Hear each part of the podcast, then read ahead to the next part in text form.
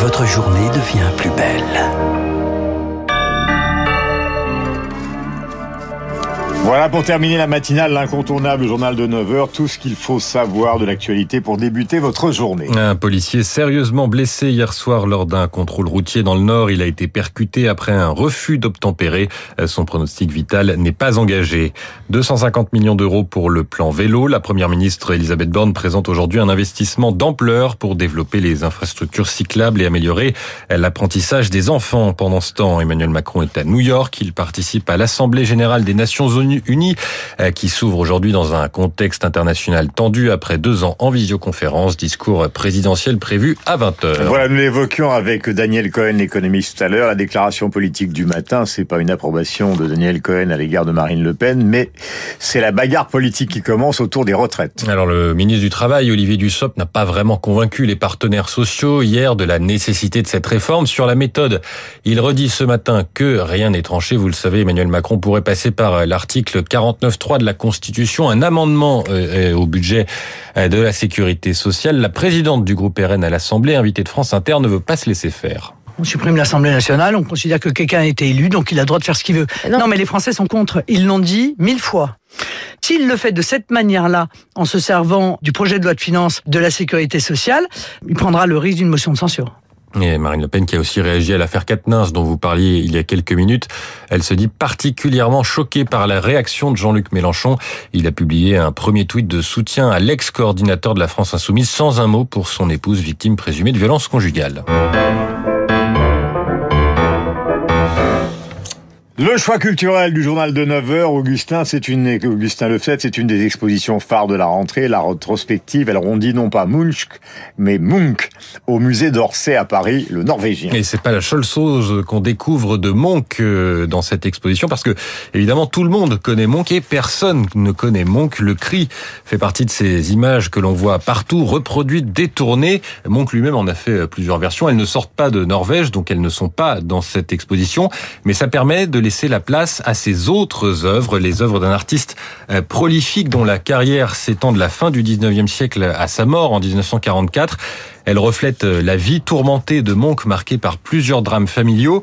On voit des scènes banales ou fantastiques comme cette femme vampire qui embrasse un, un, un homme, chef-d'œuvre de l'exposition à mon sens. On découvre aussi de nombreux autoportraits comme celui peint après l'épidémie de grippe espagnole. C'était il y a un siècle et c'est d'une troublante actualité. Toujours des verts, des bleus, des jaunes éclatants. Claire Bernardi, directrice du musée de l'Orangerie, commissaire de cette exposition. C'est une des forces de l'œuvre de Monk, c'est-à-dire qu'elle exprime certains sentiments humains parfois paroxystiques, l'angoisse, le désespoir, grâce à une peinture qui repose sur euh, un choix de couleurs très fort, alors parfois avec des tons sombres mais qui s'opposent à des tons froids ou des tons chauds. L'idée est vraiment euh, de euh, mettre en avant cette expression du sentiment. Il a dit dès le départ qu'il avait peint pour essayer d'aider les gens à trouver un sens à leur vie. vie la vie, l'amour, la mort, une exposition à découvrir au musée d'Orsay à Paris jusqu'au 22 janvier. 9h04 sur Radio Classique. On termine avec la bourse. La bourse avec placementdirect.fr. Assurance vie et épargne retraite en ligne à frais réduits. On y retrouve Céline Pantex d'Investir le journal des finances. Bonjour Céline. Le CAC s'avance vers un rebond. Et en effet, après cinq séances consécutives de repli, le CAC 40 se décide enfin à rebondir. Mais il y a deux petits euh, bémols. D'une part, son rebond est modeste, plus 0,4%. D'autre part, le seuil des 6000 points est toujours surveillé de très près. Il a lâché hier en séance. On a terminé au-dessus. On était encore au-dessus ce matin. 6084. Mais il y a encore beaucoup de prudence hein, sur le marché. C'est ce soir que débute la réunion de la Banque centrale américaine. Elle se soldera demain par une décision sur les taux d'intérêt, probablement un relèvement de 75 points de base afin de lutter contre l'inflation actuellement à 8,3% aux États-Unis, mais une hausse plus forte de 100 points de base n'est pas exclue. Jerome Powell, le patron de la Fed, l'a répété à plusieurs reprises, la lutte contre l'inflation reste sa priorité. Elle sera douloureuse, notamment pour les ménages et pourrait faire basculer l'économie en récession.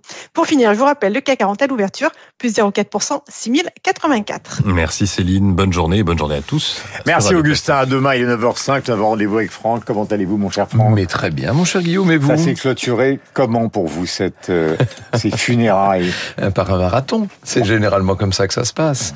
Mais voilà, je pense que nous avons rendu euh, à cette grande reine l'hommage qu'elle méritait depuis plus d'une semaine. Maintenant, il va falloir tourner la page et voir ce que le roi Charles III a à nous dire. Voilà, et c'est ce que vous faites d'ailleurs ce matin. Le sujet. Le sujet, nous partons pour Byzance, figurez-vous, et nous allons revivre le parcours assez étonnant.